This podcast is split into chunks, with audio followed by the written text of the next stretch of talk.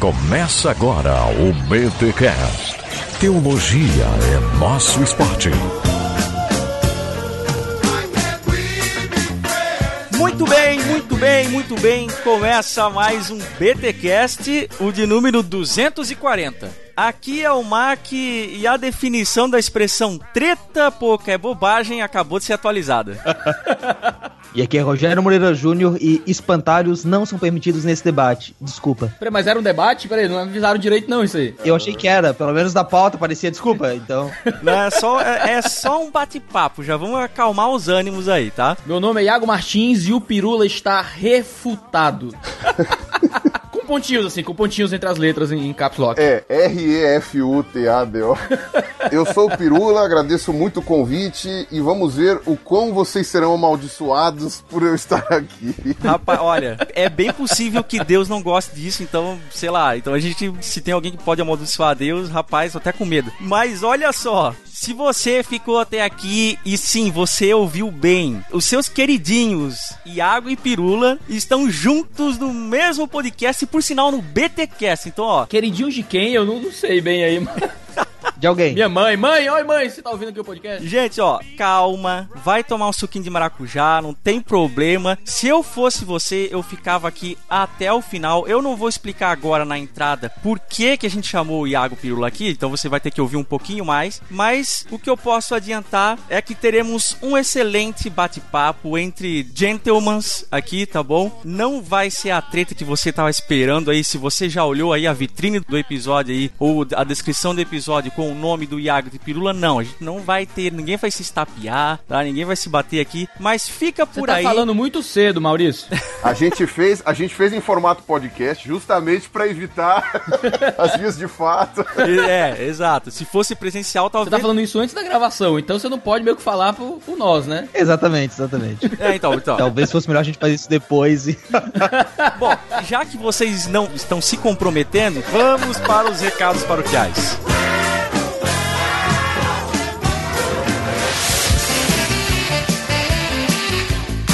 Muito bem, nos recados paroquiais dessa semana, galera, deixa eu bater nessa tecla aqui, porque as vagas estão acabando e eu acabei de receber mais uma notícia fresquinha aqui, ó. Olha só, que a Box 95 vai dar um brinde maroto, show de bola para cada pessoa que estiver presente no BTD. Pagou, foi no evento, você vai ganhar uma Bíblia de Estudo integrada da editora Thomas Nelson Brasil, o lançamento de maio da editora Mundo Cristão, o Brasil Polifônico de Davi Lago, e agora um brinde da Box 95. Mas Bibo, como assim? Tu tá dizendo que a gente vai lá no evento, além de a gente ouvir palestras maravilhosas com pessoas maravilhosas, de tá podendo cheirar vocês de perto, ok, pessoal? Rexona aqui já comprado. Além de a gente ter café, coffee break, um sábado inteiro de muita alegria, projeto Sola fazendo aquele som, a gente vai ganhar, não é sorteio, tu não tá errando, tu não vai sortear esse negócio para quem estiver lá, não. Escuta aqui, vaso. Você pagou o seu ingresso para o BTD. Você foi no evento, vai ganhar, vai ganhar, vai ganhar lá a Bíblia de Estudo Integrada, livro do Davi Lago, lançamento da Mundo Cristão e um brinde da Box 95. Gente, olha só, eu já falei isso aqui e repito. A ideia do BTD não é fazer dinheiro. A gente só tá cobrando um valor porque a gente quer abençoar os palestrantes, dar uma oferta bacana para eles. A gente quer pagar o cachê da banda, que a gente gosta pra caramba e os caras merecem. Tem o coffee break, aquela coisa toda. Então assim, gente, senão a gente faria até de graça, entende? Mas como não existe almoço grátis, a gente tá cobrando um valor aí praticamente simbólico. Porque, meu amigo, por 40 reais, que é o preço agora do segundo lote, você tem um sábado inteiro, né, de, de seminários, de louvor, de comida e ainda ganhar livro, meu irmão, assim, ó, eu nem gosto muito de. Vou abrir o coração aqui. Eu nem gosto muito de ficar dizendo, ah, venha para o BTD que você vai ganhar isso. Porque, mano, só o fato de nós estarmos lá e tendo palestras já seria o suficiente para você ir no BTD. Porque, assim, se você for por causa da Bíblia, ah, mano, pô, nem vai. Hashtag chateado, entende? Esse negócio de a gente dar pra vocês aí Bíblia, livros, é um, é um plus pelo nosso relacionamento que já temos e tal. Aliás, relacionamento, né, que vocês têm com o conteúdo que a gente produz. Então, esse é o objetivo, galera, do... Ah, você não sabe do que eu tô falando? Você, Bibo, você começou a falar igual um doido. Você tá falando do quê? Meu irmão, do BTD! Este evento que vai acontecer dia 19 de maio, ali em Campinas, São Paulo, galera. Um evento da turma do Bibotalk. Então vamos ter Daniel Coelho, Pedro Dutti, Alexandre Stona Refa e Projeto Sola na programação principal. Mas toda a equipe do BTcast vai estar tá lá, os outros podcasts da casa, vai ser um momento muito bacana, vai ser, gente, das 14 horas de sábado, OK? A gente vai começar às 14 horas, vai até às 22. É só no sábado, das 14 às 22. Então venha para o BTD e garanta, gente, ó, tem menos de 70 vagas. Mais informações do endereço, dos hotéis que são próximos próximos e tal, você encontra no link que está aqui na postagem deste BTcast. Então, não perca tempo, venha para o BTD, beleza? E gente, não custa lembrar que se você for comprar na Amazon, seja os seus livros, seja aí o álbum da Copa, uh, seja é, eletroeletrônicos, compre pelo link do Bibotal, que você não gasta mais por isso e ainda ajuda o nosso ministério. Mas se você quer ajudar de maneira efetiva o nosso ministério, assim de maneira maneira mais é, sistemática, mensal, torne-se um mantenedor e você pode se tornar um mantenedor a partir de 10 reais e você já faz parte de um grupo exclusivo no Telegram, recebe um podcast, né, um BTcast extra, participa de sorteio de livros e, é claro, possibilita que essa missão vá mais longe. Então, seja um mantenedor do Bibotalk caso você tenha condições financeiras. E agora, vamos para esse papo aí, rapá. Aprende que a gente aprendeu também. Abraço.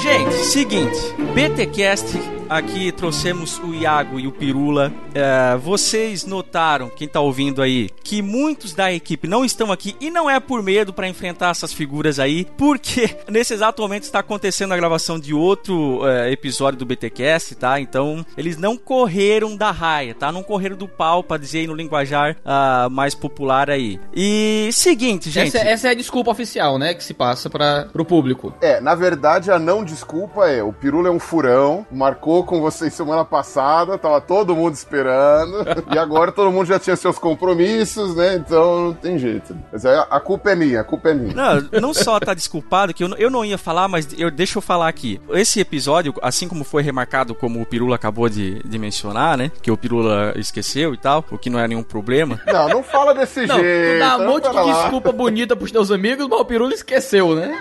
Não, é que a gente aqui, a gente tem agenda flexível, sabe? Isso não é o problema. O problema problema é que esse episódio que está sendo gravado nesse exato momento, né, com outro convidado, com outra parte da equipe, tinha agenda para semana passada e por algum motivo foi reagendado para hoje também, de volta, né? Então não foi só esse episódio aqui com vocês que foi reagendado, foi outro também. Então, eu deixo vocês pensarem o que quiserem a respeito disso, tá? Ô, gente, uh, vocês que estão escutando aí, os nossos ouvintes, né, estão se perguntando, mas por que raios vocês trouxeram o Pirula, o Iago pro BTcast? Pra quem não sabe, sabe, o Iago já participou diversas vezes aqui, eu acho que umas quatro ou cinco vezes já do, do BTcast. O Pirula já esteve no passado aqui, eu acho que há praticamente um ano atrás. Não, ah, deve fazer um pouco mais, acho. Um ano e meio, talvez. Um pouco mais? Dois anos? Não sei se chega a dois anos, acho que um ano e meio, mais ou menos. Pois é, e ele esteve aqui com o Atila, juntamente com o Atila, para falar sobre evolução. Foi um episódio muito maneiro, muito legal. Ah, ah, gostamos muito de, de recebê-los aqui. Eu não pude estar na época, né? Né? Quem recebeu eles na época foi o, o, Bibo e o Alex. E mas foi um episódio muito maneiro. Inclusive a recepção dos nossos ouvintes foi muito legal. É, o pessoal gostou bastante. Recebemos e-mails até hoje de pessoal que faz maratona do BTcast, que acaba descobrindo o BTcast depois e falou: "Caramba, vocês chamaram o, o Pirula e o, o, o Atila, cara, vocês estão de parabéns e tal". Então a gente fica uh, muito lisonjeado de receber o, o Pirula aqui bem como o Iago. Fico muito feliz que você tenha ocultado os e-mails raivosos que você recebeu.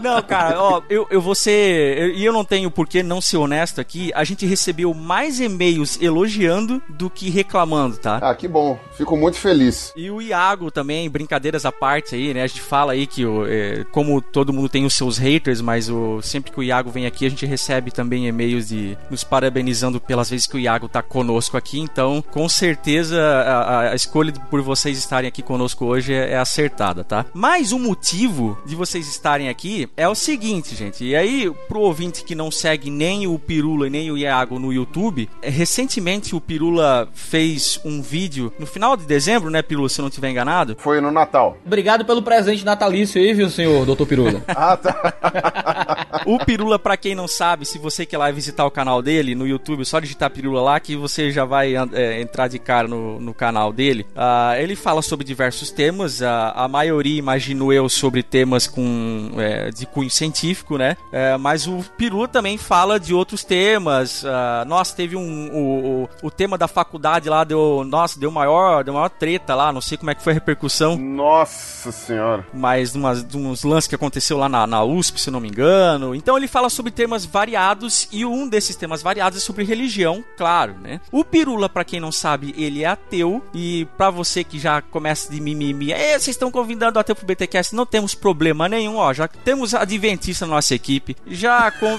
não que isso seja um demérito. Rolou uma comparação meio estranha aí, mas coitados dos adventistas. Exatamente. exatamente. Ó, outro dia passou um Mormon aqui na rua, eu até cumprimentei. Tenho amigos. Pô, eu tenho um amigo que se chamou em Javá. É, tá vendo? Não, a gente, já- a gente já recebeu o padre aqui, né? Um abraço pro Alexandre, pro padre Alexandre de São Paulo. O que mais que a gente recebeu aqui? A gente já recebeu o cara que. O expor. o Eduardo Spor, né? Que, enfim, não, não tem necessariamente uma religião e tal, conforme ele já falou. Quem mais que teve aqui de, de diferentão aí? O PJ Pereira que escreveu o- aqueles contos lá sobre. de ficção sobre Umbanda. Cara, a gente já teve de tudo aqui no BTcast. E aí o Pirula fez esse vídeo, né? Sobre. com cunho religioso, né? Falando basicamente sobre os cristãos que criticam. Ah, você vai lá, fala sobre Mal, é, Maomé, ah, sobre o Jesus, mas quero ver falar. Até o título do vídeo acho que é esse, né? Quero ver falar sobre Maomé. Aí, consequentemente, o Iago, que já é conhecido de Pirula, já acho que posso dizer que são amigos, né? Já faz um tempo já. Pois é, e foi lá e fez um vídeo resposta e depois teve ah, uma tréplica do Pirula em, eh, em- em ocasião ao vídeo do, do Iago. Eu acho que depois disso não, não, não teve mais vídeos, se eu não estou enganado, eu pelo menos não vi mais nada. Pô, o Pirula faz uma tréplica de uma hora, como é que eu vou responder isso aí? Eu sabia que ele ia falar isso. É, é o jeito dele, não tem ninguém respondendo, cara. O cara fala um vídeo de uma hora, eu vou responder em cinco? É, é, é, é aquela coisa de ganhar, é, como é que fala? Ganhar no cansaço, né? Tipo, ah, chega, chega, não aguento mais. É quase isso, cara. Não, o problema é só o tempo de decupar o vídeo do cara pra separar os argumentos principais, pra poder. Véi, eu tenho que entregar um livro em julho, em junho, não posso fazer isso. É, eu tenho dois pra entregar em julho. é Boa complicado. sorte. Porque alguns homens não procuram nada lógico, só querem ver o circo pegar fogo.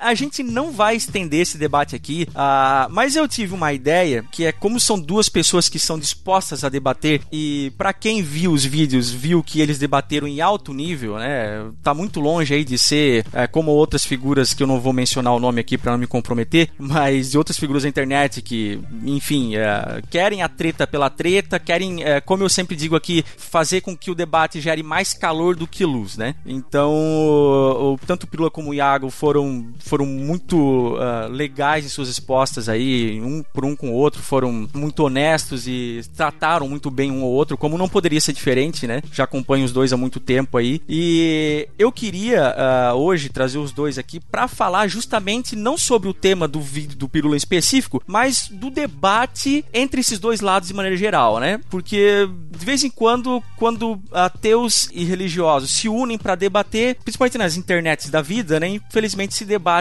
não, não causa boas impressões e rapidamente descamba ah, para ofensas, é, enfim. E eu sei aí que o Pirula tem, inclusive tem rendido vídeos do Pirula, o próprio Iago já falou isso várias vezes também no, nas redes sociais aí, sobre os haters, né? E o pior é que não é só que o Pirula tem haters ah, religiosos e nem só que o Iago tem haters ateus. Às vezes eles colecionam haters da sua própria, vamos dizer assim, do seu próprio movimento, na falta uma de, um, de uma expressão melhor, né? Não, se quiser ter um exemplo já só sobre esse debate, eu recebi muito xingamento de pessoas que acompanham o meu canal por eu ter respondido ao Iago, um, e dois, por eu ter sido educado.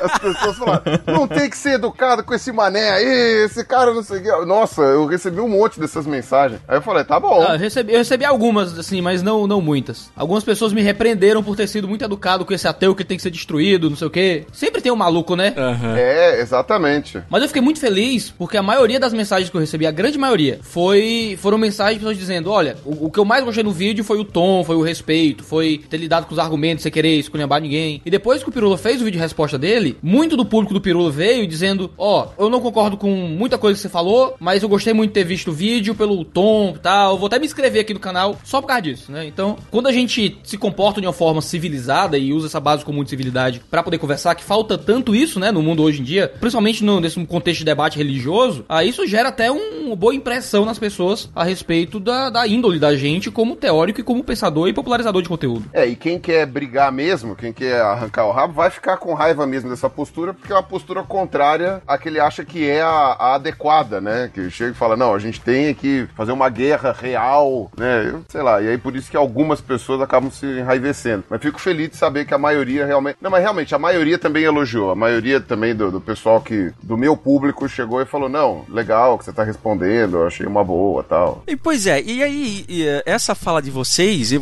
lembrando que há poucos minutos atrás vocês falaram que estão em processo de escrita de livro e tal, né? E o que faz com que vocês tenham uma demanda de tempo, talvez muito escassa, né? É, o Pirula faz palestras, o, o Iago também prega em igrejas, eu não sei. Agora, talvez por conta da escrita do livro, tá, nesse sentido, talvez esteja menos uh, com uma agenda mais tranquila em, em, questão de viagem, não sei como é que é, mas tô enfim. Tentando, tô tentando viajar menos. e mesmo assim, com essa agenda de vocês, vocês se dispõem ao debate. Qual que é a motivação de vocês, sabendo de todas as tretas que vocês podem é, causar, do pessoal que não gosta, que xinga, e que isso pode render úlceras, é, quedas de cabelo? O que que motiva vocês a, a levarem esse debate para frente? E o melhor, porque fazer um debate, como eu já falei, fazer um debate é, em baixo nível é fácil. Agora, fazer um debate em alto nível é outra história, né? Então, o que, o que, que motiva vocês a estar tá na internet debatendo isso em alto nível? Nível? O, o, o, alto nível eu vou deixar por sua conta. Uh, mas, cara, a gente entende, pelo menos eu entendo, não posso falar pelo Pirula, mas eu, eu entendo que eu tenho uma, uma função no mundo nesse sentido. Eu tenho.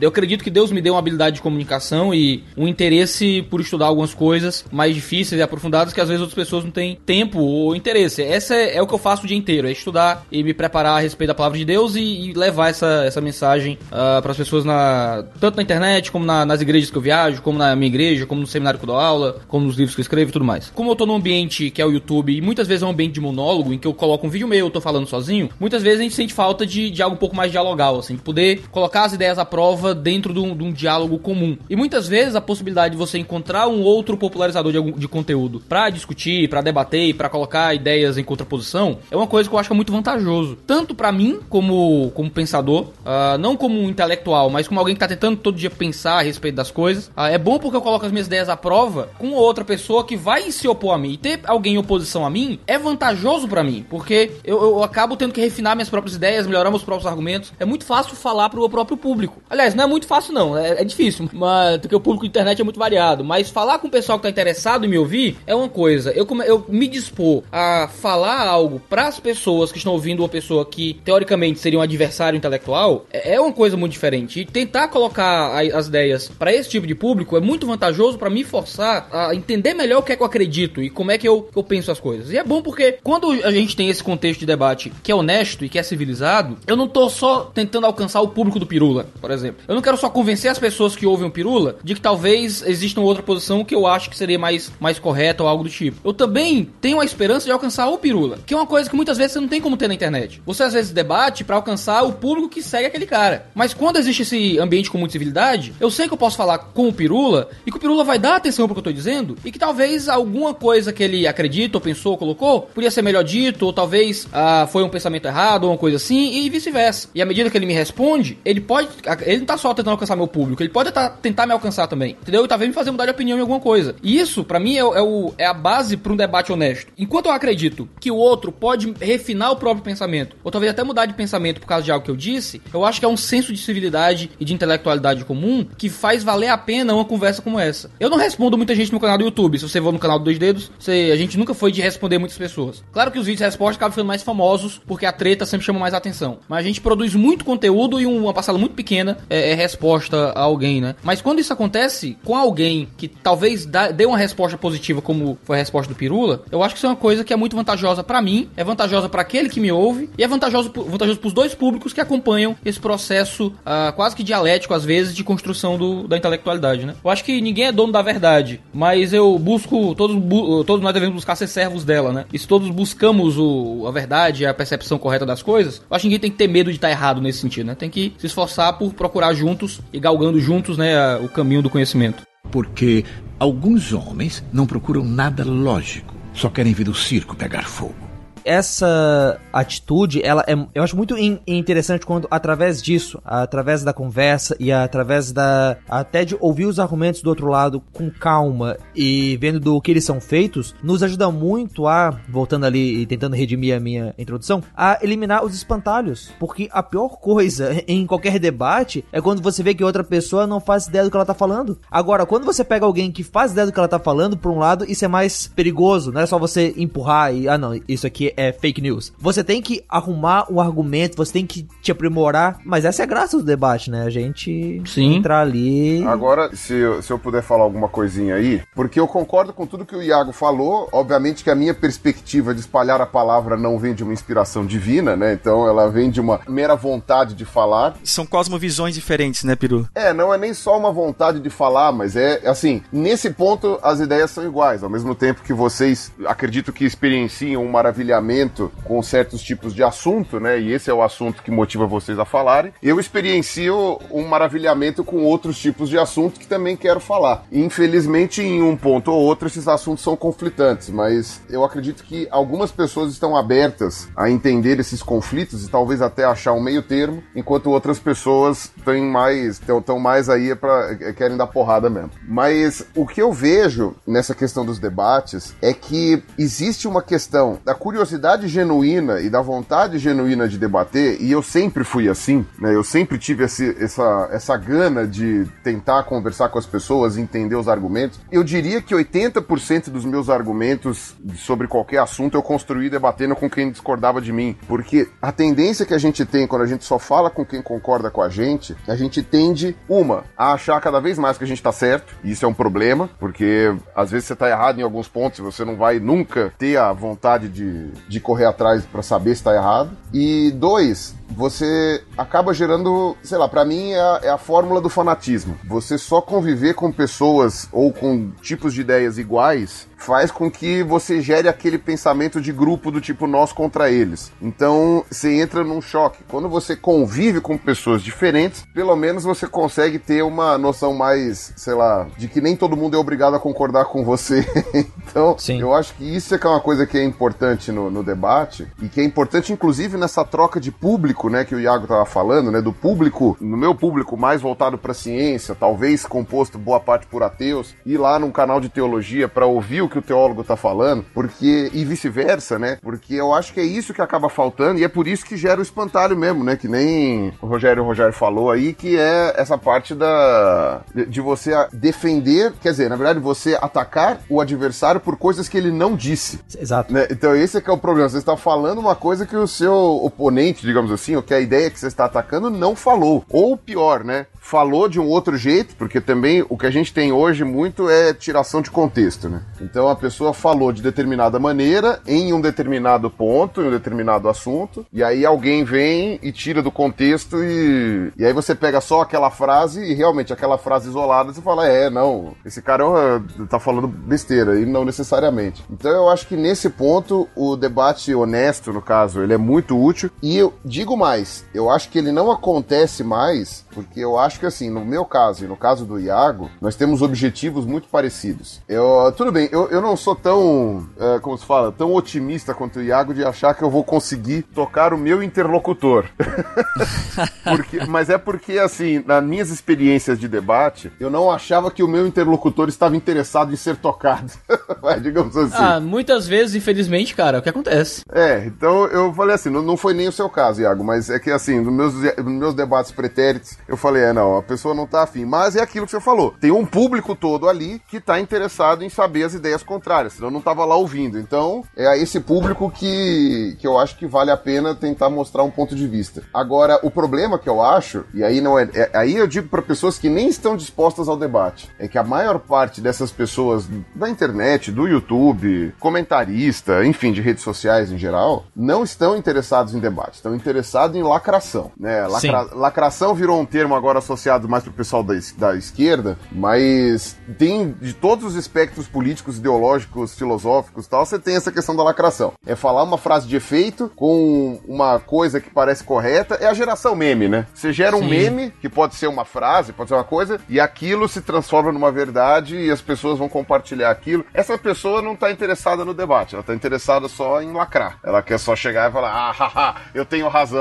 ah, seu otário. Então, sei lá, é, é, eu acho que é, é esse que, esse que é o grande problema da internet de hoje. O problema é que a lacração é fácil, né? Você, você existe um interesse em parecer certo, muito mais do que interesse em estar tá certo de verdade. Porque nesse tempo de, de YouTube, em que você capitaliza em cima dos números, muitas vezes as pessoas elas vivem numa bolha que é autoimposta. Não é só a ideia de internet 3.0, que a internet nos põe numa bolha. A gente quer estar tá na bolha, entendeu? Então, se eu assisto um vídeo de um cara que é contra outro e esse cara coloca alguns argumentos, eu não vou, não tô preocupado em ficar, conferir, ir atrás, ver se é isso mesmo, ver o que, é que outro cara coloca. Eu vou simplesmente concordar, porque o cara do meu grupo tá xingando o outro cara. Então, e outro cara é do outro grupo, tem aqui umas coisas que parecem coerentes e pronto. Infelizmente, nem todo mundo tem a oportunidade que eu tive, por exemplo, quando uh, chegou uma enxurrada de gente criticando o Pirula e xingando o Pirula pra mim, uh, eu poder pegar o telefone, ligar pro Pirula, a gente conversar por uma hora e eu perguntar as coisas, cara, isso aqui, isso aqui, isso aqui, isso aqui, entendeu? E, conhecer o outro lado. Uh, nem todo mundo tem, tem contato ou alguma amizade com as pessoas na internet, mas no mínimo, você deveria ter o interesse de ir no conteúdo da outra pessoa, olhar o argumento da outra pessoa, conferir as duas coisas, ver quem é que tá mais certo de um lado, quem é que tá mais certo do outro. Isso é uma coisa que, que é o básico e que o básico não falta. Porque alguns homens não procuram nada lógico, só querem ver o circo pegar fogo é que as pessoas elas têm ainda uma maneira de pensar. Na verdade, eu acho que isso daí é default, tá na placa-mãe do hardware. É o preset do negócio. É, as pessoas elas acreditam que ideias são como produtos. Então, por exemplo, se você compra um produto, sei lá, da Samsung, vou dar um exemplo aqui, não sei se vocês têm algum patrocínio, alguma coisa assim, mas. não, relaxa. Tô dando um exemplo aqui aleatório. Rapaz, no, no, no, dia, no dia que a gente tiver patrocínio da Samsung, o negócio tá bom. é, eu também acho isso. Mas enfim, o que acontece? Digamos que você tem um de que você compra um produto da Samsung e você compra, sei lá, um computador, um PC da Samsung, um laptop, sei lá. E ele é uma porcaria, você não gosta dele, não sei o quê. A sua tendência é achar que todo e qualquer qualquer produto da Samsung é uma porcaria. Não necessariamente isso é verdade. Óbvio, é uma boa evidência, mas às vezes a Samsung faz melhores celulares do que laptops. Às vezes a Samsung, o problema dela é um determinado tipo de peça, que ou é um determinado lote. Agora, eu, por exemplo, não veria problemas em dizer para e alguém chegar para mim e falar, ó, não compro nada da Samsung porque eu comprei um computador, foi traumático, a dor de cabeça, entendeu? Samsung, desculpa, eu tô dando só um exemplo hipotético aqui. Pode ser LG, pode ser, sei lá, qualquer outra marca aí. A Pirula tá preocupado com os patrocínios. Não, vai que, né? Não sei, né? Vai que um dia, né? Um dia aí alguém acha esse podcast e fala, ah, aqui você falou mal da Samsung. Não, mas tô dando um exemplo. Vão tirar do contexto, hein, Pirula? Vão tirar do contexto, com certeza. Então, mas aí eu tava falando, as pessoas têm essa ideia de achar que os produtos, né? E, eu acharia válido você pegar uma pessoa que ah, ficou traumatizada com determinada marca e não quer mais comprar nada dela. Porém, quando a gente tá falando de ideias, a coisa não é tão fácil assim as coisas não são produtos, né? Em que ou você tá certo ou você tá errado. E o grande problema, eu lembro que a primeira vez que eu usei esse argumento foi em 2012, quando eu tava respondendo a um vegano, e esse vegano tava usando argumentos biológicos para justificar que nós nascemos veganos e que a sociedade transforma a gente em carnista. Puxa! E eu cheguei e falei assim, cara, eu acho super louvável quem tem a disposição de se tornar vegano. Eu ainda acho que se nossos padrões de consumo continuarem os mesmos, em pouco tempo a gente vai ter que ser vegano por obrigação e nem por, nem por opção. Tipo, ó, não tem mais como dar carne para todo mundo, vocês vão ter que escolher. Mas é a minha visão apocalíptica do futuro. Mas você tá mentindo, você tá falando argumentos, né? Eu tô conversando dessa forma, o cara era gringo, o cara nem ouviu o que eu falei, mas a maneira como eu falei no vídeo é: você tá tentando convencer as pessoas através de argumentos mentirosos. Então a sua ideia pode até estar certa, a sua ideia pode até ser a, a ideia mais moral, mais ética, mais adequada, sei lá, mais sustentável, mas você convencendo as pessoas por argumentos errados, qual é a tendência? A pessoa vai lá olhar o argumento,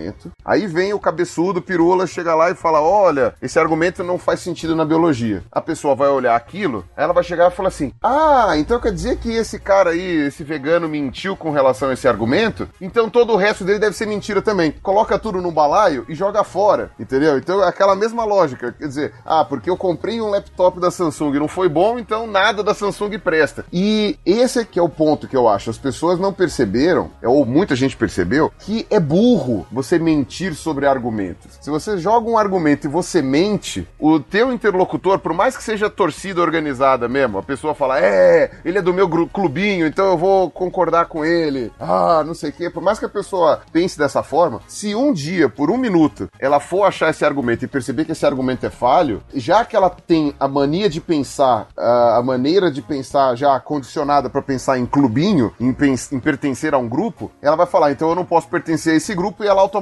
vira o outro. Eu tô fazendo vídeo na internet já faz quase sete anos já, né? E a gente conhece algumas figurinhas carimbadas, né? Algumas pessoas, né? rostos que acabam sendo familiares pra gente. Alguns inscritos que são mais empolgados, digamos assim. Algumas pessoas que são mais participativas. E você começa a perceber que tem gente que é dodói mesmo. A pessoa tem...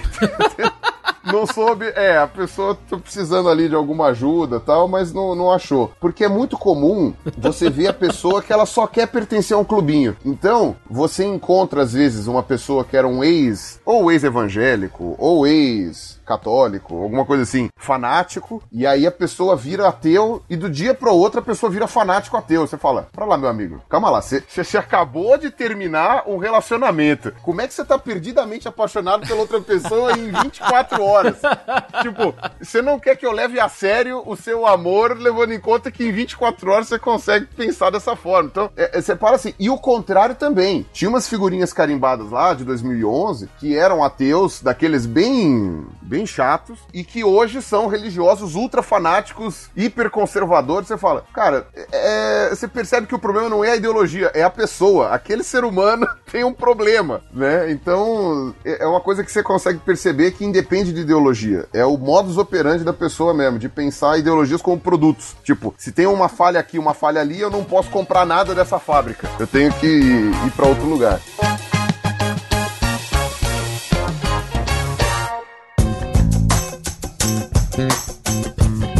Eu vou fazer um desabafo aqui. A gente não, o BTcast, o Bibotalk de maneira geral, a gente recebe poucas pessoas desse naipe, assim, né? Reclamando e tal. Um ou outro vem, são poucos mesmo. Mas tem um cidadão, cara, e eu vou usar ele como exemplo. Eu não vou falar o nome dele aqui, óbvio. É, ele ouve os nossos episódios e eventualmente ele testa elogios, né? Mas algumas vezes, cara, ele, ele consegue distorcer e fazer perguntas tão descabidas, tão fora da casinha. Eu não sei como pode haver pessoas assim, cara. É, é, é incrível como as pessoas parece que elas se esforçam para não querer entender você ou aquilo que você tá transmitindo. Rapaz, às vezes é difícil lidar com esse tipo de pessoa. Até porque a gente, enquanto produtor de conteúdo, ah, por mais que a gente adote algumas estratégias, né, na hora de, de, lidar com o público, a gente não tem sangue de barata, né?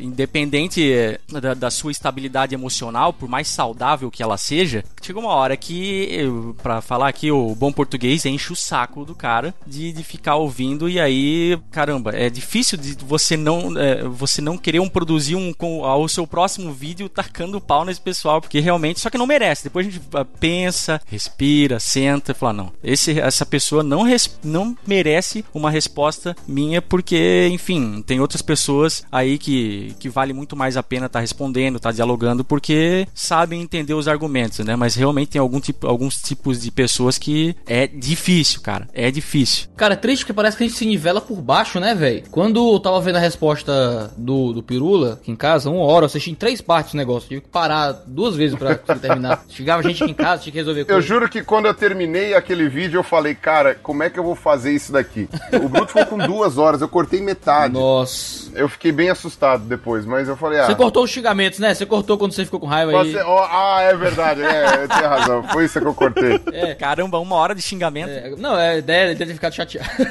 Porque é, é muito fácil ser educado no YouTube, cara. É só você querer, você corta o negócio, entendeu? Sim. Exato. Você tem uma edição por trás. Comigo é até mais fácil, assim, ó. Se eu fico, se eu sou grosso no vídeo, tem uma pessoa que edita para mim, nem sou eu que edito. Eu digo, cara, corta aí com as partes que eu for grosso. Aí pronto, cara, é muito fácil. Isso significa que quando você é grosso na internet, você é porque você quer. Não é nem uma questão de você ser grosso na, na vida privada, entendeu? Uhum, e que, ah, eu fico estressado fácil, e eu tenho o pavio curto, eu grito com minha mulher, sei lá. Não, não é isso. Você escolheu ser arrogante na internet. Você escolheu ser grosso com alguém. Parece que a gente vive na época da esculhambação metodológica mesmo. Entendeu? É, é a metodologia do debate. É, é esculhambar, é xingar, é falar mal. E a gente vive se nivelando por baixo. Eu tava assistindo a resposta do Pirula e, me, e tava assistindo a TV da sala, minha mulher tava ouvindo. Eu disse, meu Deus, eu tô altamente alegre pelo simples fato do cara ser educado. Isso deveria ser, tipo assim, o, o normal, tá ligado? O, o padrão. Aí eu tava espantado. Tem gente que grava vídeo de respostas aqui pro, pro canal, por exemplo. Eu tenho minha, minha treta homérica aí com os católicos, né? Os católicos deram de, de, de ter raiva aí do, do, do, canal. Aí tem um, um, católico aí que parece que é famoso nos grupos extremamente radicais aí do, do YouTube, que é um tal de Conde alguma sei, coisa. Sei. Pronto. Macho, esse cara me xingava e fala de dois dedos no, no orifício anal de teologia, não sei o quê. É, é, é. E, e xinga, e, e fala uns, uns, palavrão comigo. E eu nunca gravei um vídeo respondendo ele, assim. Eu, eu nunca quis é, bater palma pra doido dançar, tá ligado? Mas teve um outro grupo, uma galera chamou, vou até, vou até dar o nome, chamado Santa Carona. É, são um grupo, é um grupo católico também, que gravou um vídeo de uma hora, parece que Pirolo tá fazendo escola, né? É, respondendo um outro vídeo meu. Véi, o vídeo do cara foi altamente educado. Eu discordo de praticamente cada palavra que o cara falou, mas o cara foi altamente educado. No dia que eu fui pra cidade dele, eu procurei, entrei em contato pra jantar com o cara. Entendeu? É um canal bem pequeno, mas o cara foi altamente educado, conversei com ele, ele me deu um livro lá católico, e a gente bateu papo, eu, ele um amigo, conversamos, dei um livro pra ele também. E foi um, uma conversa altamente civilizada. Ele queria me transformar em católico, eu queria transformar ele em evangélico, normal. Mas na, né, na com, a, com, amizade, com tranquilidade, entendeu? Com, com candura, né? E, e, eu acho que isso é, é o que falta para que o debate possa muitas vezes ser, ser honesto. Porque houve um debate honesto e educado e civilizado, mesmo com opiniões altamente divergentes dentro de algum assunto, isso abriu uma porta para que a gente pudesse sentar e conversar. E, e eu aprender algo mais sobre teologia católica, eles aprenderem algo mais sobre teologia protestante, e a gente ir juntos trilhando um caminho de conhecimento mútuo. Quando você já se coloca numa oposição, não de ideias, mas numa oposição contra os indivíduos, e você acha que não tem que simplesmente uh, vencer a ideia, mas vencer a pessoa, eu acho que você tira toda a possibilidade de ser edificado e ensinado até por esse, esse ferro afiando ferro, né? Esse, esse contexto de que sai algumas faíscas às vezes, mas é um processo de afiamento do, do próprio intelecto. E aí fica essa coisa maluca que muitas vezes, quando a gente vai começar um debate, a gente tem que começar, gastar uma boa parte dele não debatendo as ideias, mas afiando as coisas e acertando e tirando as concepções erradas para poder daí começar o debate de fato, né? E muitas vezes vê que não vale a pena. Vê que você tá entrando no debate para falar, a outra pessoa não vai. Isso nem tanto pensando na internet, mas até no dia a dia. Você vai encontrar pessoas que vai chegar um tempo que, olha, cara, não vale a pena a gente falar porque você quer vencer. Só isso. Porque alguns homens não procuram nada lógico, só querem ver o circo pegar fogo. É interessante você ver como essas coisas acontecem, né? Que a, a, pessoa, às vezes, ela tá num frenesi tão louco, assim, de responder e fazer aquela coisa assim, que parece que o objetivo da vida dela é aquele, né? É. Não há, não há, o cara não tem nada pra fazer, né? Se- Sem querer usar aquela expressão que ficou famosa, né? Parece que o cara não tem louça pra lavar, né? Porque fica tipo. mas é, é, é triste. Eu, assim, eu entendo que é legal e é muito importante fazer isso, mas há muito tempo atrás as pessoas me questionavam por que, que eu perdia cinco minutos do começo do vídeo me desculpando por qualquer mal entendido e tentando aliviar a barra da pessoa. Aí o pessoal fala: para de ficar lambendo o saco aí, pô, fala logo o que você quer, não sei o quê. Mas, mas não é isso.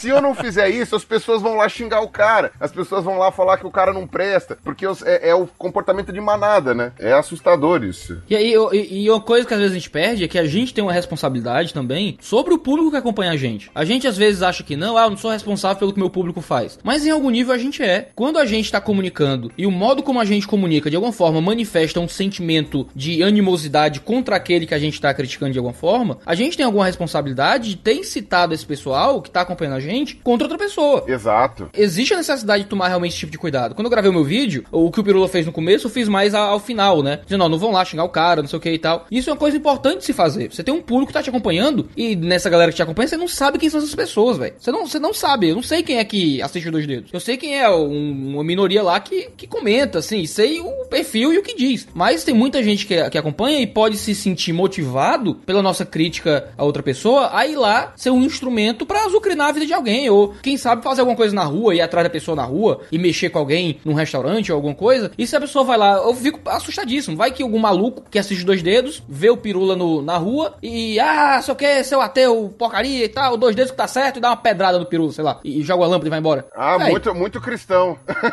É, é, mas é- mas sempre, sempre tem os, os malucos em todo grupo, né, cara? É, não, e o pior que é aquilo, né? Que a gente tava falando na discussão, né? Tem, a gente tem hoje já um grupo de cristãos que é cristãos do ponto de vista nomenclatural e na- nada mais, né? Não estão muito preocupados em, em seguir o que, o que prega o, o fundador. Mas, é, eu sei que não pode falar fundador, né? Mas enfim, é o, o que. O, o, o, suje- o sujeito que inspirou tudo. Pode, a gente deixa, a gente deixa. O sujeito que inspirou tudo lá. Então. Fa- chama, de, chama de nosso salvador, Pirolo. Queria ouvir você dizer isso. Ah, não, tá, nosso Salvador.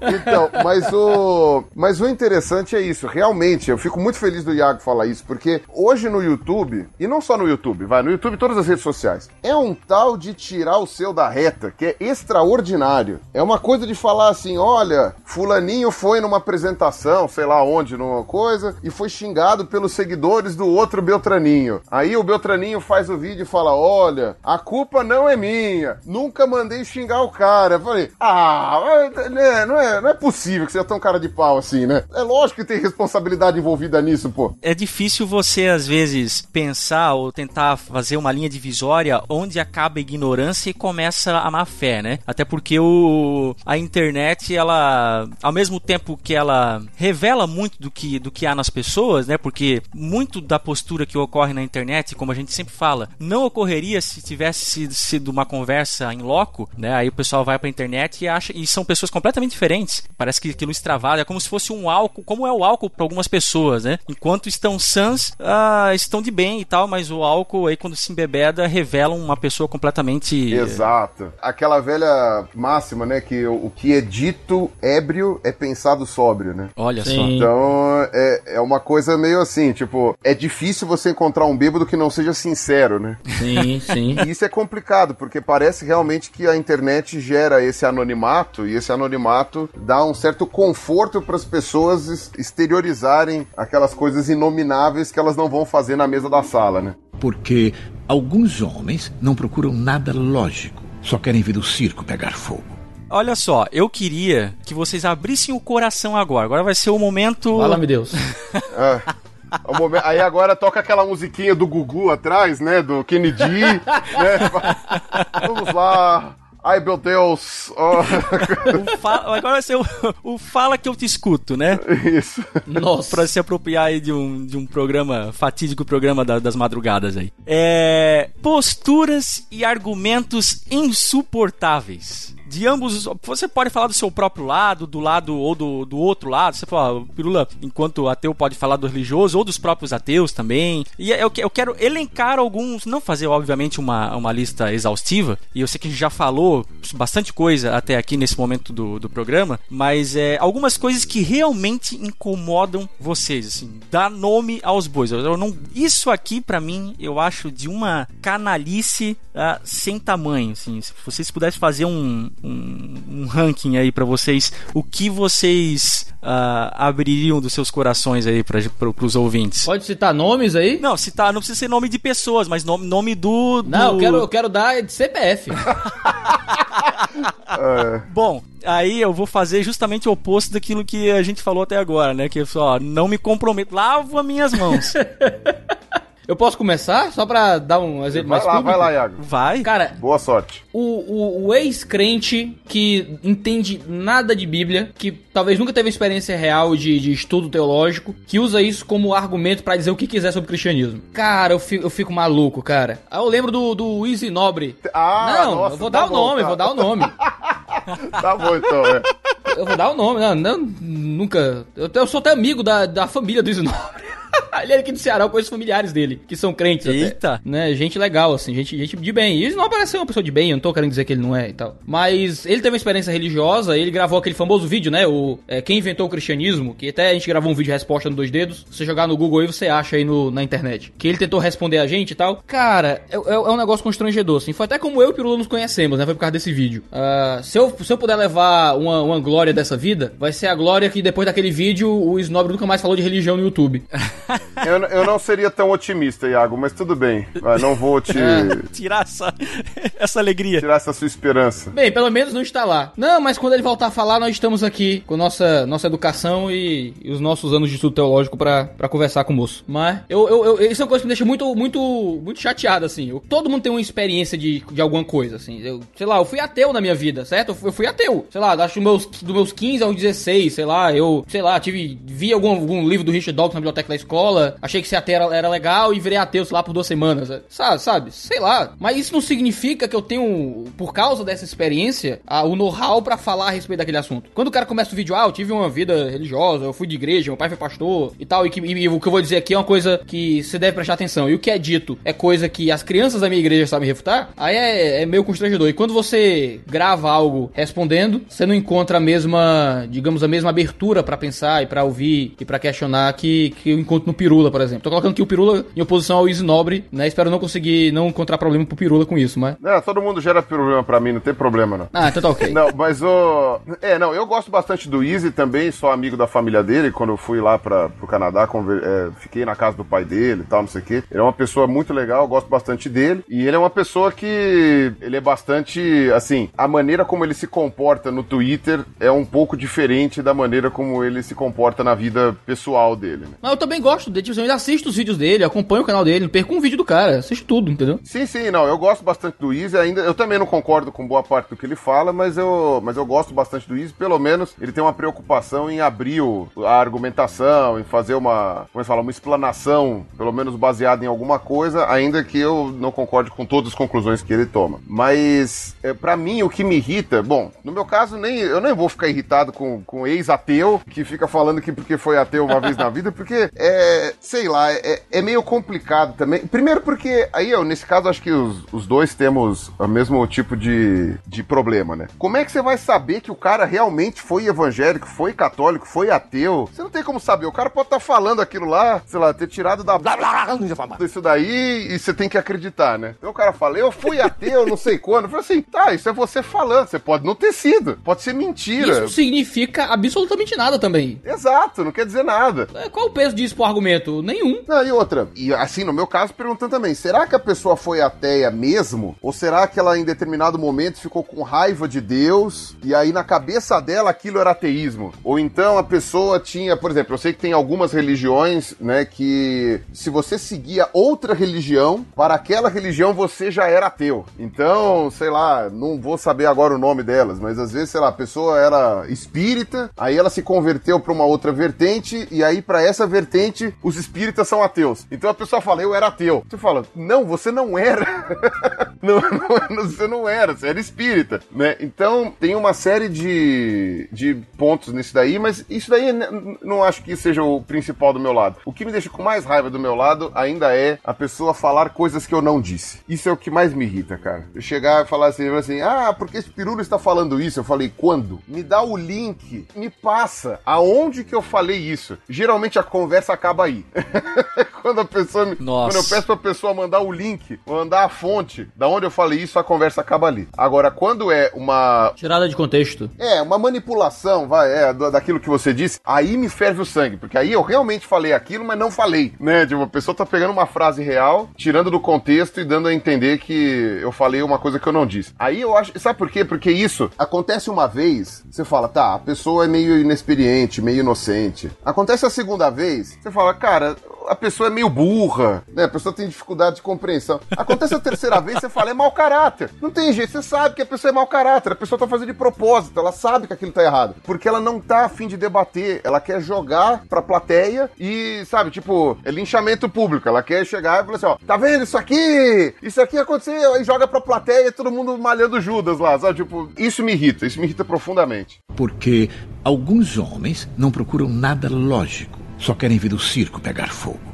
Eu não duvido que hajam ah, seguidores, né, do Pirula, do Iago, do Bibotalk, que o cara só tá esperando alguém se pronunciar sobre qualquer assunto, vai. E ele vai lá discordando, ele nem sabe do assunto, mas ele só discorda, coloca um ponto totalmente oposto àquilo que você falou, só pra ver você, sabe? Sair do sério, sei lá. É, sair do sério. Não, e sabe o que é pior? Tem esse pessoal do contra. Isso daí eu tô, eu tô vacinado disso aí desde a da época do Orkut, né? Quando eu comecei a fazer os debates de ateu versus religiosos e tal. E era muito engraçado, porque tinha uns manés que eles pagavam de crente em comunidade ateia e pagavam de ateu em comunidade crente, cara. Nossa. E era um troço louco, porque era a mesma pessoa. O cara achava, nem pra trocar de perfil, o cara achava que ninguém ia saber. Aí você falava, pô, pera lá. Cadê aquela citação do, do Batman Cavaleiro das Fé, das Trevas aí? Alguns homens só querem ver o circo pegar fogo. né? É verdade. Tem que botar a citaçãozinha aí. Exato, as pessoas- algumas pessoas não querem,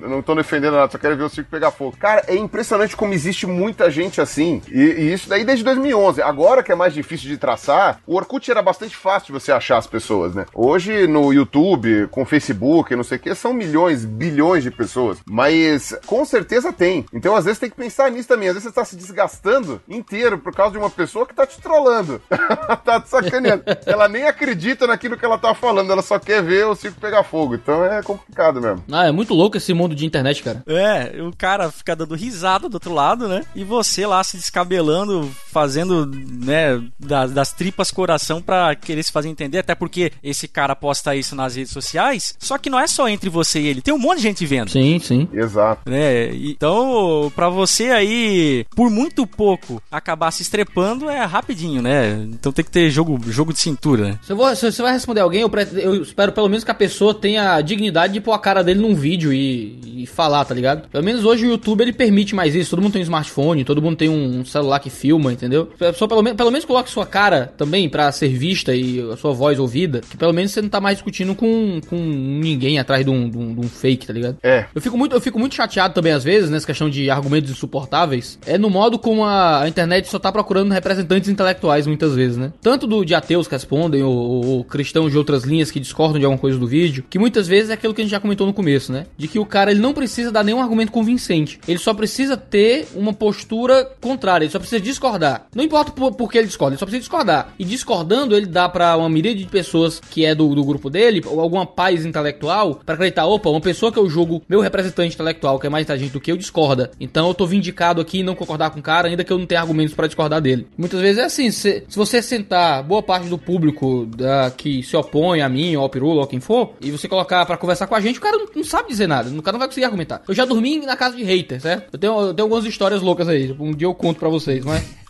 Caraca. Ó, uma coisa não se pode negar, o Iago é uma pessoa de muito boa vontade. Isso não tem. Não, é inegável isso, cara. Ou então não tinha lugar em hotel nenhum na cidade, ele precisava então, dormir. Não, ele tava, ele tava numa situação realmente. Situação complicada. Uma situação complicada. Não, mas, mas, foi a situação complicada mesmo, meio isso, assim. Eu, eu viajei pra, pra Goiânia pro lançamento de um livro de um, de um amigo, e eu ia ficar na casa de, um, de uma colega, e o marido da colega viajou, e eu não ia ficar sozinho lá com a colega, não tinha onde ficar. Aí, eu, ah, eu tenho um amigo meu que ele também gosta desse negócio de teologia, né? Eu vou chamar ele aqui. Quando o cara chegou, era um cara que já tinha me destruído na internet, né? Vixe. Aí eu, vamos, vamos lá, vai ser divertido, né? Dormi na casa do cara, e o cara não tinha, tipo assim, o cara era me xingando, me humilhando na internet, dizendo que eu era despreparado, e o cara não conseguia produzir duas palavras com sentido, assim. Então, muitas vezes, se a internet é um problema, porque o cara, ele, ele é, é hater de internet e tal, mas você senta pra conversar com o cara, o cara não tem a mínima capacidade de ter uma conversa ou um diálogo decente com você. Ele precisa de uma outra pessoa que vá ser o representante intelectual dele pra ele poder dizer, fulano destruiu fulano, refutado, né? Exato. e coisas assim, com pontinhos e caps lock. Isso é um problema, cara. Você, você tem que pelo menos ter a, a decência de ponderar argumentos, chegar a uma conclusão comum e, e pensar. E o Pirula falou na resposta dele a mim, na, na, na tréplica ao vídeo resposta meu, uma coisa que eu gostei muito no final. Achei, achei uma coisa muito digna. Que ele disse: Ó, eu espero que isso que eu pus possa lhe ajudar pelo menos a chegar um pouquinho mais pra cá, assim como seu vídeo me ajudou a chegar um pouquinho mais pra aí, assim, né? Foi menos nesse sentido, né? Ele conven... menos pra ele convencer um pouquinho de algumas coisas, como você me convenceu um pouquinho de, de algumas coisas. Isso é uma coisa que as pessoas não estão muito dispostas a admitir, entendeu? De que um processo de, de conversa desse vai talvez fazer você refinar um pouco suas opiniões, né? Refinar um pouco suas percepções. Porque alguns homens não procuram nada lógico, só querem ver o circo pegar fogo. Até tá na pauta aqui, a gente acabou já, de certa forma, várias das perguntas que estão na pauta aqui, a gente acabou abordando, né? Mas a questão do binarismo, né? Você. ah, esse tipo de exercício que o, que o Iago acabou de mencionar, que o, o Pirula fez no final do vídeo dele, e, e que, obviamente, e que eu entendo que o Iago também é, é, faz isso, é de não subestimar o argumento alheio, por mais que você não venha a concordar com ele, mas de você considerar ele profundamente, principalmente se você não tem tanta certeza de algum ponto ou outro, né? Você até entende e tende a ir para um certo lado, mas como talvez não seja um, um argumento caro para aquilo que você está defendendo, pode ser algo passível de, de mudança, você não, não é binário.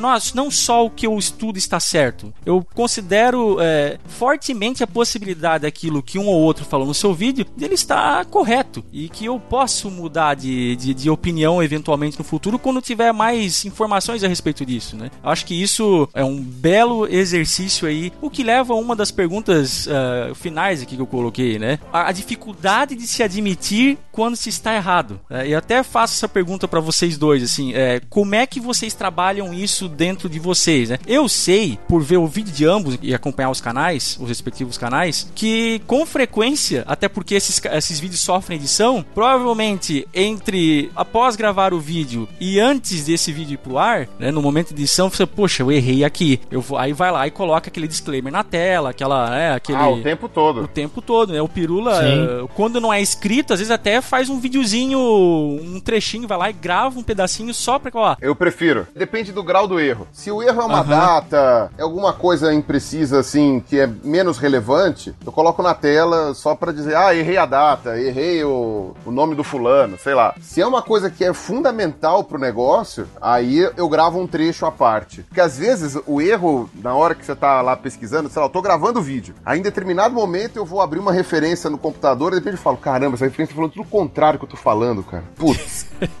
Caramba, agora foi, ferrou tudo. Aí eu desligo tudo e falo, tá, daqui a pouco eu gravo. Cara, ó, vou ser muito sincero. Eu me inscrevi no canal do Pirula por isso. Foi, eu, eu não lembro quando, como foi que eu parei no canal do Pirula. Acho que foi na negócio do no Nióbio. Tá lembra do negócio do Nióbio que você gravou? Sim, eu- faz tempo. Conheci o canal do Pirula nesse vídeo, eu fui assistindo alguns vídeos. Ah, eu já era cristão, então eu me interessei em ouvir o outro lado e tal. E teve algum vídeo que eu assisti que o Pirula, que você, Pirula, eu tô falando na terceira pessoa, mas você tá aqui, né? Sim, não, tudo bem. E você dizia, ah, era respondendo comentários, eu acho, alguma coisa, ah, nisso aqui eu errei aqui, eu falei uma coisa errada, não era isso mesmo, eu me expressei mal. Aí eu pensei, pensei, minha nossa, tem um, o cara tá na internet e ele disse que, que tá errado no negócio que falou. Eu não, isso, isso não é normal, isso não é comum, né? Eu acho que isso gerou uma empatia, sabe? Gerou tipo assim, poxa, esse cara está preocupado, pe- no- em pelo menos ser honesto consigo mesmo. Não, e aquela coisa, se a minha credibilidade é montada porque o que eu tô falando é confiável, não tem como ser uma pessoa confiável se quando ela erra ela não admite. Eu acho que esse é que é o maior problema. As pessoas acreditam que a pessoa confiável é a pessoa que não erra. Sim, isso não Porque, existe. A pessoa que não erra não existe. A pessoa que não erra tá te enganando. Ela não existe. É, é- Esse é que é o ponto. E você tem várias pessoas na Você está, internet. fa- você está falando de Jesus, tá- Não, tá. não, não estou falando. Divindades à parte. Não me comprometa, não me Você comprometa. está, ó, respeite a casa, respeite a casa que você está. Estou falando dos, estou falando de quem tá vivo. Ah, também, ah, mas Jesus também tá vivo. Ah, esqueci. Tá bom, ok. Opa, tá. alguém, alguém pega essa frase e Tá bota. bom. Vai Pirula, viu? Jesus também está vivo, Pirula. Não tem aquela página PC Siqueira Evangélico, né? Alguém cria o Pirula. Evangélico, por favor. Então, mas o, o engraçado é esse: as pessoas elas estão vendendo um discurso. Tem muita gente na internet que vende o discurso de infalibilidade. Tipo assim, eu sempre estou certo. Quando a pessoa erra, ela não admite. No máximo, para evitar algum problema legal, alguma coisa assim, tira o vídeo do ar ou tira a postagem do ar. Mas não há um pedido de desculpas, não há uma retratação, não há uma correção para todas as pessoas que foram enganadas. Porque quando você fala uma coisa errada, mesmo que seja sem querer, você está enganando as pessoas. Quem é você para reclamar, por exemplo, sei lá, de um político corrupto, de uma, sei lá, de um determinado tipo de argumentador que pode ser mau caráter e tal, não sei o quê, se você não se corrige quando você comete um erro? É, é você tá no mesmo balaio, né? Você tá dizendo que, não sei, para mim é, é estranho isso, né? É aquela coisa, é o político que roubou e quando você pergunta para ele se ele roubou, ele fala, não, imagina. Então, quer dizer, você errou e perguntam para você, você fala, não, não errei não, veja bem, isso daqui foi uma...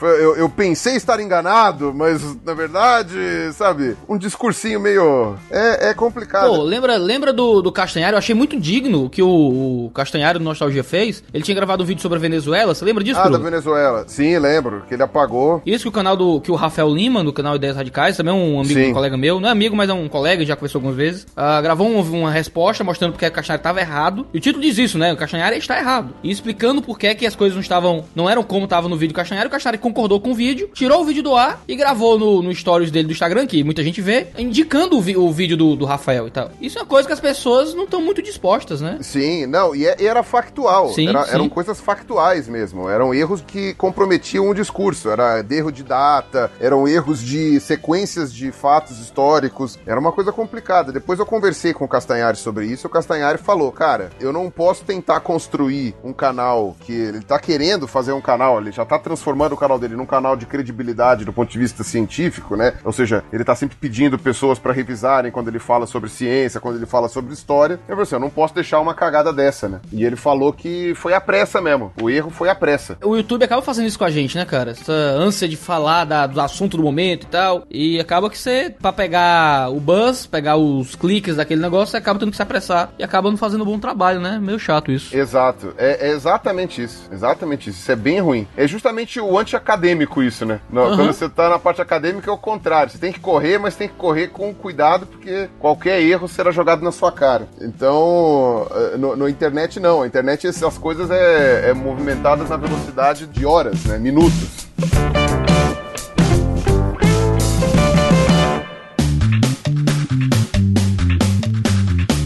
Nesse mundo de internet, acaba que muita gente quer ser acadêmica sem ser, tá ligado? Você, você pirou, é um doutor, né? Você é um, um rapaz da academia, um homem estudado, ah, especialista aí. Finge bem. Não, não, velho, você, ninguém fez, você não comprou seu doutorado, até onde me consta. De jeito nenhum. né? Então, então pronto. Então você teve que se lascar, ralar muito. Te falo que se em algum momento pudesse ser comprado, eu, eu ia pensar na ideia. foi bem difícil, viu? É, imagino, cara. Olha, o finzinho pelo menos foi bem traumático, mas tudo bem. Nossa, mas pra todo mundo, cara. Eu, Pra todo mundo é. eu, não, eu não sou doutor, né? Mas eu tô nesse. Eu tô no mestrado, tô, tenho um pós, tenho, terminei o. Fiz o seminário teológico, aprendi línguas mortas, esse negócio todo, pra ler grego, pra ler hebraico. Ah, e, o- e o ponto alto da minha carreira é discutir com o Isnó, pra você ver como é que é. Então ser teólogo não vale nada, entendeu? Mas tudo bem. Aí o que acontece? Nós estamos no mundo acadêmico e, e dentro do mundo acadêmico e discutindo academicamente, a gente descamba algo desse conhecimento popularizando pra internet. Mas muitas pessoas que não são acadêmicas, que não têm estudo formal, e que muitas vezes, mesmo sem ter estudo formal, não tem uma vida dedicada à intelectualidade, à leitura aos livros, e quer discutir assuntos intelectuais na internet, entendeu? E claro, cada um tem o direito de ser opinativo, falar do que quiser por aí e tal, mas é um problema quando isso acaba. Quando alguém que não tem, não tem um gabarito intelectual em torno de certos assuntos acaba angariando um público que o segue por causa do que ele fala a respeito desses assuntos, né? Isso, isso acaba sendo a morte do, da, da, intelectualidade, do, da, da, busca por conhecimento, sei lá. E as coisas são tratadas com demérito, por exemplo. Eu, eu, gravo aqui no meu escritório, né? Eu gravo de um jeito que fica as coisas do lado aqui do meu, do meu, da minha mesa, o meu esboço fica aqui no notebook, o meu microfone fica aqui em cima da mesinha, e do meu lado ficam os meus livros. Então eu gravo de um jeito que meus livros aparecem no fundo. É em parte acidental, é em frente à janela e tal, mas é em parte pensado. Os livros abafam bem o som, é um negócio bonitinho no vídeo, né? Fica um negócio agradável. Eu não tenho chroma aqui, como tem um pirula. Então, né? É, os milhões que eu ganho, né? Aí o que acontece? Aí os caras que se opõem ao 2D de alguma forma falam disso no demérito, tá vendo? Esses caras ficam gravando de frente pra livro, porque esse negócio querendo parecer intelectual e não sei o quê. Véi, entendeu? Tu grava teus negócios de quadrinho em frente ao monte de desenho, de desenho animado e ninguém reclama, entendeu? Aí eu tô aqui com o meu material que eu comprei com o meu dinheiro, entendeu? Que tá aqui na minha casa, é o meu objeto de trabalho, o assunto que eu falo, e a galera vê com demérito, entendeu? E comenta no Twitter, que não vou dar nome não, já dei nome demais. Né? Ah, fica gravando frente pra livro. Não, e é uma coisa complicada, porque, por exemplo, essa questão da intelectualidade ou do o anti... Você é, tem, tem dois polos, né? Anti-academicismo, né? Você tem as pessoas querendo forçar um, digamos assim, serem uh, muito eruditos em certas coisas sem ser. Sim, esse é o problema. E você também tem uma questão do academicismo anti-acadêmico. Então, a, a, uhum. é verdade, você tem esse tipo de discurso. Quem começou com essa história, na verdade, né, e sem querer, não foi, quer dizer, sem querer não, foi proposital também, mas não era o, o principal dele. Mas eu, na época, dava aula em colégio e eu percebia que quem começou com essa história foi o Lula, porque era um, um problema da aula na época do Lula, porque o pessoal falava assim: pra que, que eu vou aprender, pra que, que eu vou estudar? Eu posso ser um analfabeto e virar presidente, né? E aí eu falei: tá. A gente já tem nesse podcast o Pirula assumindo que Jesus está vivo e xingando o Lula. Não. Se isso não for pro Treta News, eu não sei o que vai mais. No mínimo, é. Não, e o pior é o seguinte: isso foi um problema na época, e aí a gente tinha que inventar as respostas padrão, né? Pros alunos, né? Então o cara chegava lá e falava: quantos anos você tem? Ah, tenho 17 anos, professor. Falei assim: ó, então nessa idade já era pra você estar tá trabalhando de, de torneiro mecânico lá na, na, na, siderúrgica, já era pra você estar tá no movimento sindical, já era pra você estar tá fazendo alguma coisa, já era pra você estar tá candidato, porque ó. Já era pra ter perdido um dedo. Já era pra, ó, no mínimo, no mínimo já, tinha que estar com a língua presa. Cadê tua barba? Cadê tua barba? então, porque senão não vai dar certo. Então, uh, você tem esse, esse lance, né? Mas depois da internet, isso virou uma coisa muito maior, porque, por exemplo, eu nunca quis falar as coisas na internet porque eu sou biólogo, porque eu tenho, sei lá, algum título acadêmico. Não, até porque se o que eu tô falando tá certo, independe o meu título acadêmico. Eu sempre fui contra essa diplomolatria que se formou, de que você tem que ter diploma para falar tal coisa. Não, às vezes a pessoa não é, vocês devem ter gente na área de vocês que não é possível que não tenha, né? A pessoa nunca estudou teologia formalmente, mas a pessoa tem um conhecimento bom. E aí você chega e fala, não, o que ela falou tá certo, mesmo ela não tendo estudado. Eu tinha um conhecido meu que ele nunca, o cara sabia tanto de biologia que eu tinha certeza absoluta que ele era biólogo. Quando eu fui conversar com o cara, o cara falou, não, eu sou só um entusiasta. Eu falei, cara, você, você é um extraordinário entusiasta, você falou tudo certo. Então, é bem assustador. Então, eu, eu não acho que porque você tem diploma, porque você tem uma coisa acadêmica assim, você tá falando certo, porque tem muito acadêmico que fala muita groselha, né? Muito acadêmico falando besteira. E também não acho que porque você não tem esse, esse degree, esses diplomas, você tem obrigatoriamente que tá falando errado. Agora, o que me irrita não é isso. O que me irrita é, por exemplo, que nem outra pessoa, para não dizer que eu falei só, só mal do Lula, né? Outra pessoa que faz um discurso muito parecido, muito parecido é o Olavo. O Olavo de Carvalho também faz esse discurso em alguns aspectos, porque ele tem todo o direito de ser uma pessoa muito lida, muito estudada, e com certeza ele é, leu muito, tem um conhecimento filosófico realmente muito impressionante, e sem ter nenhum tipo de diploma formal. Ele terminou só o, o primário e depois ele. É, até onde eu me lembro, ele estudou até a quarta série só, né? Isso. E aí depois ele fez tudo pela. Eu acho isso impressionante, cara. É assustador um negócio desse. Exato. Não, é impressionante. Agora, o que me dá raiva é que aquela coisa, do mesmo jeito que o Lula chegava e falava, eu não preciso estudar para poder uh, se virar presidente, porque não sei o quê, eu não preciso falar inglês para ser presidente do Brasil. Do mesmo jeito que esse discurso me irritava, porque ele era um ode ao anti-intelectualismo, né? A você achar que não, não ler livros é bom, que não estudar é bom, que não gostar das coisas é boa, que não se interessar pelas coisas mais, mais intelectuais é era uma coisa boa, né? Esse discurso me irritava, é um discurso contraproducente o discurso do Olavo, quando o pessoal chega e fala, você estudou até a quarta série, ele chega e fala, não, mas eu fui um autodidata. Ele chega e fala, a academia não presta. Se a pessoa vem com diploma acadêmico, essa pessoa não presta. Eu falei, cara, isso também é uma loucura. É uma loucura. Você tá, tipo, vira niilismo, sabe? Qualquer pessoa que tá lendo. Porque ainda que o Olavo tenha noção de muita coisa que ele tá falando, ele não pode exigir que qualquer pessoa vá ser igual. E tem algumas coisas que se você não vivencia no meio acadêmico, você tá capenga. Por mais que você tenha conhecimento, não sei qual. Por exemplo, eu tenho meus hobbies. E meus hobbies incluem ler algumas coisas. Por exemplo, eu gosto de história. Eu gosto de ler sobre história, é um assunto que me interessa muito e tal. Mas eu não fiz faculdade de história. Então, eu me preocupo muito quando eu vou falar de história em deixar muito claro isso. Porque eu sei que ao fazer faculdade, você acaba se deparando com um modo de trabalho que às vezes é alienígena para mim. E esse modo de trabalho é fundamental para você entender a disciplina que você está estudando. Então, como eu não passei por isso, eu não posso chegar e falar, olha, é, é assim e acabou. Eu tenho que tomar um certo cuidado com relação a isso. Então, o que eu vejo como preocupante nessa questão acadêmica é justamente isso. Ao mesmo tempo que não é obrigatório você ter diploma para manjar de alguma coisa, eu acho contraproducente fazer o discurso anti-academicista e falar esses caras aí não prestam, o cara é acadêmico, é doutrinado, é não sei o quê. Porque não, porque às vezes tem uma questão fundamental ali na academia para você ter acesso a certas coisas, né? O meu problema não é nem tanto com a ausência de diploma. Eu sei que você não tá dizendo isso, mas só para deixar mais claro. É com a ausência de interesse de, de, entender as coisas que tá se falando na internet, entendeu? Exato. A pessoa não tem, não tem formação, eu uso formação como metonímia mais do caso aqui, mas a pessoa não tem formação, não tem estudo na área, não tem aprofundamento, leu algum, algumas opiniões de artigos aqui e acolá, e muitas vezes a pessoa é um, um formador de opinião que fala sobre aquele assunto com áreas de autoridade, entendeu? Não é nem com áreas de, de opinião, é com áreas de eu entendo de como são as coisas e, e o mais triste é que as pessoas vão engolindo isso, entendeu? Exato, porque ganha quem grita mais forte. Isso, quem lacra mais. Porque alguns homens não procuram nada lógico, só querem ver o circo pegar fogo.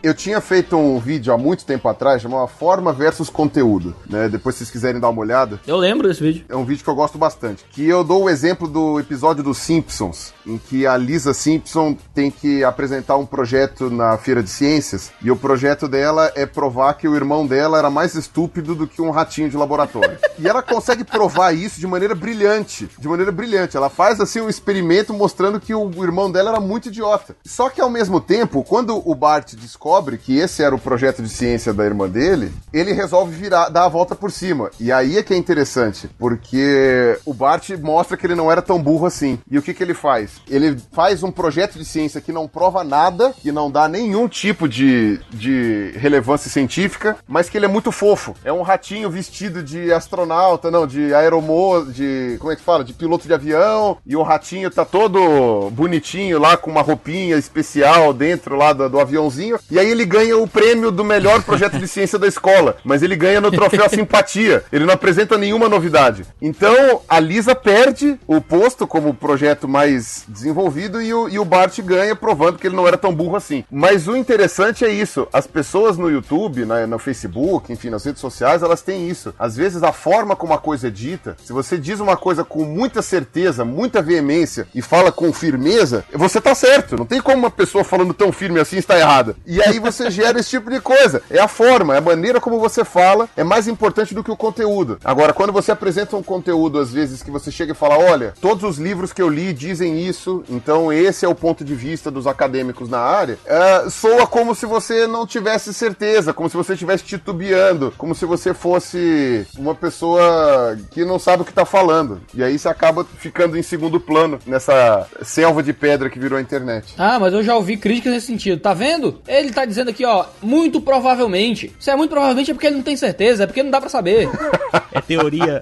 Ai, ai, ai. É complicado. Amigo seu, inclusive. Eu sei, eu sei, eu sei, eu sei. Eu lembro do muito provavelmente. Porque alguns homens não procuram nada lógico, só querem ver o circo pegar fogo a gente teve excelentes exemplos, inclusive nominais, de como não discordar, de como não entrar nos debates. Mas se fosse possível a gente se respeitar no debate, como é que seria isso? Já indico esse próprio BTcast aí, né, que foi um exemplo aí de como conversar com visões que a gente sabe que são antagônicas, mas mesmo assim manter o debate em alto nível, né? Sim. Felizmente o BTcast está contribuindo aí pro, pro tema. Pois é, porque a, a gente tá até agora esperando pela treta, né? Pelo debate, pelas vozes alteradas e não veio. Entende? Talvez ouvinte você esteja tão decepcionado quanto nós, mas desculpa. é culpa do Iago e do Pirula que não se. A gente não editou nada. Se tivesse qualquer coisa, a gente ia colocar, prometo pra vocês. Se quiser, a gente pode armar uma briga fake aqui, sei lá, pra. É, aí era melhor ter armado o octógono aí, né? Fazer a coisa. Cara, pra mim é uma coisa muito simples. Eu vou dar uma resposta que o Pirula não vai poder dar, então eu vou querer ouvir a resposta do Pirula. Mas pra mim o ser humano, viu, Pirula? Ele não é fruto de. Ele não é fruto de evolução, não é fruto do acaso. A gente não veio do macaco. Tô brincando, cara. Eu tô... Calma aí. Ah, vamos. ah, agora vamos, vamos lá, vamos lá, vamos lá. Não, agora só falta, só falta o jornalista falar alguma coisa, gamer. Eu já falei, eu joguei a treta e saí. É, é lógico, né? O que, que eu esperar de um jornalista? É isso que aconteceu aqui. Tá, mas aí agora, agora eu buguei, porque se tiver um, um evolucionista teísta, como talvez seja o meu caso, vamos fazer que nem Salomão, que mandou dividir o corpo e cada um ficar com uma parte, é isso? É, cada um fica com um pedaço. Eu respeito os hereges, pode ficar tranquilo. Só eu que sou criacionista aqui, meu Deus do céu. Vai lá. Tá vendo? O Pirula é amigo de um criacionista, cara. Fora? O Pirula me aguenta e eu acredito que o mundo foi criado em seis dias, cara. É, cara, paciência. O que acontece também nesse sentido, e é nesse ponto que eu tento me corrigir também. Eu tinha, até pouco tempo atrás, uma literatura muito enviesada. Eu tinha uma literatura que era 100% aquilo que eu concordava. Era aquilo que eu li. Os meus livros eram aquilo que dizia aquilo que eu acreditava. Então eu. Foi quando eu comecei a ler. Eu comecei, na verdade, eu, eu comecei com drogas leves, né? Então eu pegava livros, livros neutros, que não diziam nem um lado nem o outro. Eles só expunham os fatos. Eu ainda prefiro esses livros, sendo bem honesto. E aí depois eu comecei a ler os livros que diziam exatamente o oposto daquilo que eu pensava. Porque aí é uma maneira interessante, porque você começa a perceber que o mundo não é só aquelas pessoas que pensam igual a mim e tentar entender. Às vezes eu mudo de ideia, às vezes eu falo, não, a pessoa continua errada, mas paciência, né? Pelo menos eu agora já sei o que as pessoas pensam. Né? No meu caso, a ideia do, do respeito no debate é, é muito motivado pela minha, pela minha vivência e pela minha leitura cristã. né? Eu acredito, a partir daquilo que é dito na Bíblia, que o homem foi criado à imagem de Deus. E que se todo mundo é criado à imagem de Deus, até, até os ateus são a imagem de Deus, né? Eu acredito que o pirula é criado à imagem de Deus. E que eu acredito que o pirula é alguém que Deus criou. Ô Deusinho feio, esse aí. Então, mas junto com a imagem de Deus houve a queda, né? O pecado entrou no mundo e tal. ah, entendi. Então faz sentido, tá bom. Foi. Foi, e foi em Gênesis 3 que surgiram as monocelhas. Foi degenerando. É, tá. ok. Ó, mas pra, pra ser honesto aí, a Bíblia também fala que Jesus não era bonito, né? Então. É verdade. Ah, não fala? Eu não sabia disso. Não... Isaías 53, ele não tinha nenhuma formosura. Ah, é? Fala que não tinha formosura? É que eu lembro É. que Paulo de Tarso era careca e baixinho, né? É, a, a tradição cristã primitiva diz isso. É, então. Então, há uma grande tradição de, de feios no caminho da fé, né? Graças a Deus. Senão a gente tava lascado. Tá vendo, Iago? Tem salvação. pra todos nós, pra todos nós. É. Ai, ai. Mas pra mim, como todos os homens são criados à imagem de Deus, eu não tenho. Eu tenho que olhar pra cada, pra cada pessoa com quem eu converso ah, e vê-los como, como figuras dotadas de valor, entendeu? Eu não posso olhar pra uma pessoa e acreditar que as ideias contrárias que ela possui a desumanizam, não é? Não é porque a pessoa discorda veemente de mim e tem uma postura, até mesmo coisas que eu posso considerar abjetas. Existem posturas e, e ideias que eu considero abjetas e que eu responderia com mais dureza a esse tipo de postura, não sendo grosso, não ah, sendo, sendo falando palavrão ou alguma coisa, mas eu talvez fizesse asseverações mais graves a posturas que eu considero mais graves. Racismo, gente de skinhead que bate gente na rua, bate gay na rua, a liberalização do aborto, pra mim são coisas que pra mim não são negociáveis, assim, são coisas que eu considero abjetas e que eu não seria virulento contra a pessoa, mas seria duro naquilo que eu diria a respeito daquelas ideias. Mas ainda que a pessoa tenha uma ideia que eu considero abjeta, isso não torna necessariamente a pessoa alguém que eu posso desumanizar e tratar como um rato, como alguém menos humano, e que por isso eu posso achincalhá-la à vontade, porque a ideia que ela tem que é contrária minha justifica que eu a trate do, do jeito que eu quiser e eu sair como um paladino da moral e da justiça, porque eu achincalhei uma pessoa que tem uma ideia que eu considero abjeta, entendeu? Então, a partir do momento que eu olho para as pessoas como criatura de Deus, como alguém, pessoas dotadas de valor, eu tenho uma obrigação moral diante do, do Deus que eu digo servir, de manifestar esse amor que eu vejo na mensagem de Cristo Jesus, né? Eu, tenho, eu, eu sigo um Deus, eu digo acreditar num, num Cristo que decidiu se sacrificar e morrer para levar os pecados de gente pecadora, gente má, gente ruim. Como é que eu vou ter uma postura diferente? Como é que eu vou olhar pra uma pessoa que tem uma postura oposta à fé e tem um comportamento diferente do comportamento que Jesus teve, né? Que foi se entregar e se doar a pessoas ruins e pessoas más, né? Jesus foi criticado pelos fariseus por sentar para conversar com os pecadores, né? Como é que eu, eu, não vou querer também sentar com pessoas que pensam diferente de, de mim, têm uma fé diferente e tal, para poder sentar e ouvir, conversar e ter um, um, debate maduro e saudável? Mas você sabe qual é a desculpa para isso agora, né? A desculpa tem para tudo, né? A desculpa, ah, foi. Não, Jesus era perfeito, eu não sou e não quero nem saber. Eu vou ser grosso, estúpido.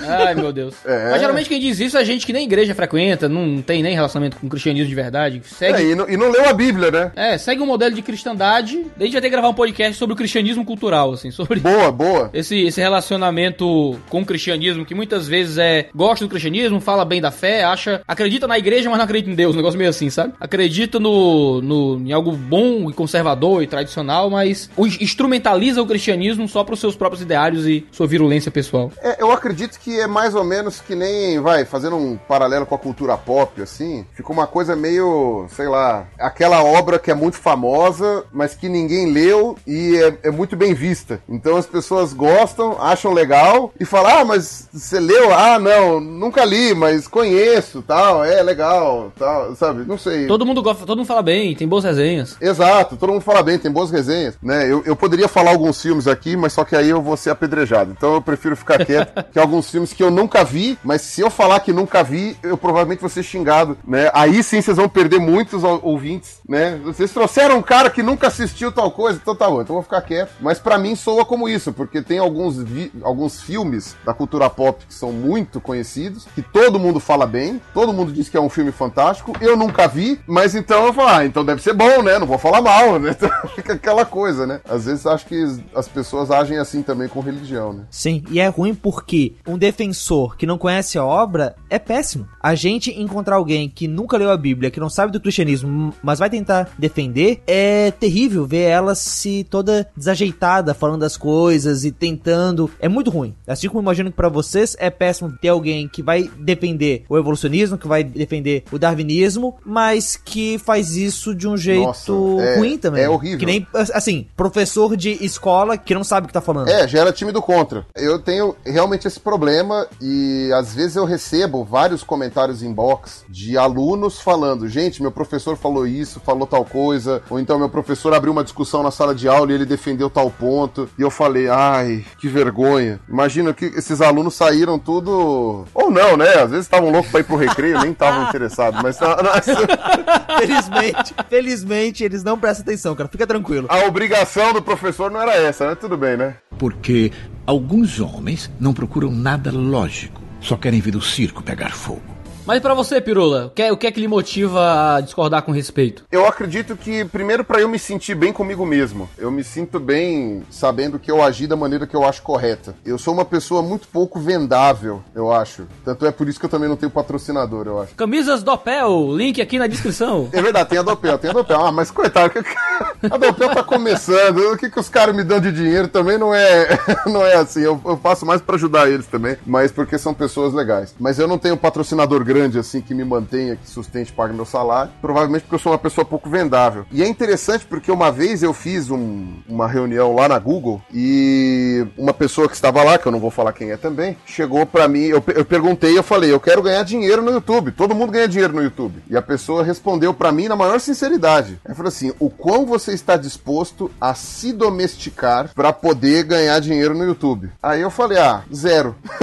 eu não quero parar de falar das coisas que eu acho corretas ou de agir da maneira que eu acho correta. Porque, por exemplo, uma coisa que as pessoas falam que é importante no YouTube para fazer sucesso é mostrar a sua vida. Mostra a sua casa, mostra a sua mulher, mostra a sua mãe, seu pai, mostra não sei o quê. Eu falei, gente, eu, eu nunca vou invadir a privacidade das pessoas que eu amo só para fazer dinheiro, para fazer essas coisas. Pô, só descobri que tu era casado quando eu te conheci com tua mulher lá no shopping, tá ligado? Eu nem sabia. Exato, e aí o que eu falei? Eu falei, ah, então eu vou ficar na minha. E aí isso é meio que um, é um atestado de pobreza no YouTube. Você meio que não vai conseguir muita coisa porque você não tá fazendo do jeito que todos os números indicam que é o certo. Eu sou uma pessoa que eu penso muito assim, sei lá, eu tenho que fazer as coisas que é certo. Quando acontece uma coisa errada, cara, pra você ter uma noção, acontece alguma coisa que eu acho que eu não fiz direito, que eu acho que eu, eu pisei na bola, ou que eu acho que eu não fiz do jeito que eu me sinto mais correto, eu não consigo nem dormir, velho. Eu fico rolando na cama pensando nisso. Minha mulher fala assim: dorme, isso daí é só internet. Eu falo, não, não é só internet, cara. É uma pessoa que tá me odiando por algo que eu falei errado. É uma pessoa que tá com raiva de mim porque eu fui grosseiro, sei lá, porque eu fiz uma coisa errada. Sabe? Já aconteceu de eu acordar, de, levantar, acordar não, porque eu não tava dormindo, né? De eu levantar de madrugada para tentar fazer alguma coisa para ver se melhorava. Então, eu sou uma pessoa muito preocupada com isso. Eu tento discordar com respeito, porque eu acho que isso é o mínimo que eu gostaria que fizessem comigo. Eu acho que é, é o mínimo que. É a regra de ouro, né? Trate os outros como você gostaria de ser tratado, né? Então eu, eu gostaria de que as pessoas me tratassem com respeito. Quem sou eu para reclamar de pessoas grosseiras no YouTube se eu for grosseiro? E principalmente, existe a chance de eu estar errado. Então, se existe a chance de eu estar errado, eu preciso tratar as pessoas com uma certa candura, vai, digamos assim. Obviamente que aquilo que o Iago falou, tem ideias que são abjetas, tem ideias que são abjetas. E não dá para você tratar com respeito ideias, ideias abjetas, ideias que eu acho idiotas, ideias ridículas. Agora, tem como eu tratar de uma maneira em que eu não faça com que as pessoas fiquem com raiva nem de mim e nem da pessoa que tá defendendo. Ou se é para ficar com raiva da pessoa que tá defendendo, que fique do jeito certo, né? Com, porque ela defende uma ideia X. Eu acho que é, é essa que, esse que é o ponto mais, mais relevante, porque que eu tento discordar das pessoas com respeito. Eu lembro que quando eu, eu fiz um vídeo em 2012 criticando as postagens dos ateus na internet, que eu fiz um vídeo, esse vídeo foi muito criticado pelos ateus, lógico, né? Em 2012 a maior parte do YouTube ainda era ateu, então eu nadei contra a maré naquela época e a galera ficou com muita raiva de mim, mas hoje as pessoas cristãs que me atacam no YouTube, elas esquecem que eu fiz isso em 2012, né? Mas eu, eu fiz três vídeos, na verdade, criticando a posição dos ateus na internet e alguns argumentos que os ateus usavam, porque eu falava, é contraproducente. Esses argumentos são falhos, são falsos, e a postura que vocês estão agindo não é nem que era uma postura falsa, mas era uma postura que é antipática. E isso acaba gerando as pessoas, acaba fazendo as pessoas uh, ficando com raiva. Então você está defendendo uma coisa e as pessoas vão ficar com raiva, não adianta. Então, ainda que você queira, por exemplo, eu nunca lutei para que as pessoas fossem ateias. Nunca quis que as pessoas fossem ateias, né? Eu sempre lutei para que as pessoas respeitassem a existência dos ateus, porque a, a, a vivência, nem tanto a que eu tenho, mas a dos ateus que eu conheço, é que no Brasil as pessoas não respeitam o fato de você ser ateu. Ou boa parte das pessoas, do povão mesmo, não tem essa, essa, essa noção. A minha luta sempre foi para que as pessoas respeitassem os ateus e não que elas se tornassem ateias. Mas eu falei, não adianta você chegar e falar de uma maneira sarcástica, tirar sarro de maneira mesquinha, fazer piadinhas idiotas, sabe, pintando, por exemplo, religiosos como burros ou como pessoas idiotas, tal, porque a maior parte do Brasil é religioso. Você só tá gerando antipatia, você só tá fazendo um, um desserviço. E quando eu fiz esse tipo de comentário, as pessoas ficaram putas, mas era isso que eu estava tentando falar. Eu tava falando, mesmo as pessoas que tecnicamente defendem aquilo que eu defendo, você precisa discordar com respeito, porque senão você vai fazer as pessoas ficarem com raiva de você. E aí o teu discurso vai, vai por água abaixo, né? Eu acho que o Pirolo tocou no ponto que eu acho que é o, é o resumo central desse tipo de coisa. De que ainda que você não respeite a, as ideias de alguém, você tem que respeitar esse alguém, né? Em algum nível. Exato. Eu posso não respeitar algumas ideias do Pirula. Eu respeito o Pirula. Tem gente que não separa muito bem isso, né? Que fica pessoalmente ofendido. Mas aí eu falo, é problema da pessoa. Você não precisa ficar pessoalmente ofendido. É, será que a gente consegue respeitar as pessoas cujas ideias a gente não respeita? Eu acho que cada caso é um caso.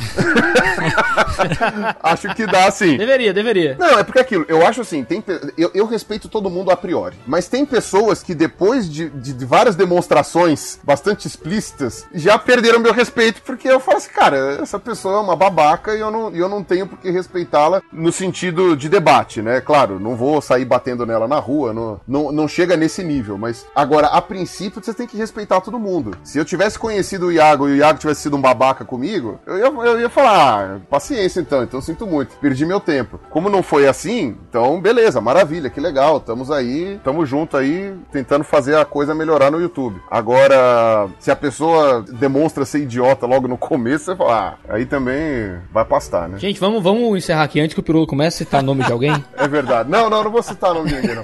Senão eu que me complico.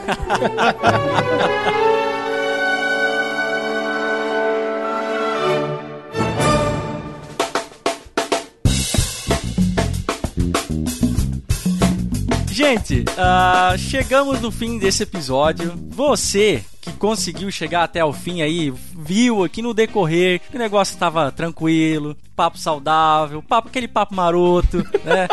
papo moleque. Papo moleque. Pode dar aquele crédito agora, seja pro Iago, seja pro Pirula, se você não gostava dos dois agora e se saiu desse, eh, desse episódio saindo gostando, melhor ainda. Também se não gostou, é, paciência, né? Você tem o direito de não gostar, mas eu fico muito feliz de ter chamado os dois aqui e com a consciência muito tranquila de que esse episódio serviu pra quem tá ouvindo, pra quem tá engajado nos debates principalmente, de que é possível sim, é, você se engajar em bons debates e, elevar o nível deles. né? É fácil? Não, não é. Às vezes demanda pesquisa, né, demanda esforço, trabalho, suor, é verdade, mas é muito melhor do que ficar disseminando falsa informação e até mesmo mau comportamento diante daquelas pessoas que seguem a gente, como o Iago e o Pirula deixaram bem claro aqui, é, nós temos sim é, alguma responsabilidade é, perante aquilo que a gente fala, tá? Então os comentários estão abertos aí, você fique à vontade para ir lá na postagem do BTcast, nas redes sociais, no Twitter, comentar, divulgue esse episódio, tá? Você que é ateu, você que é cristão ou qual-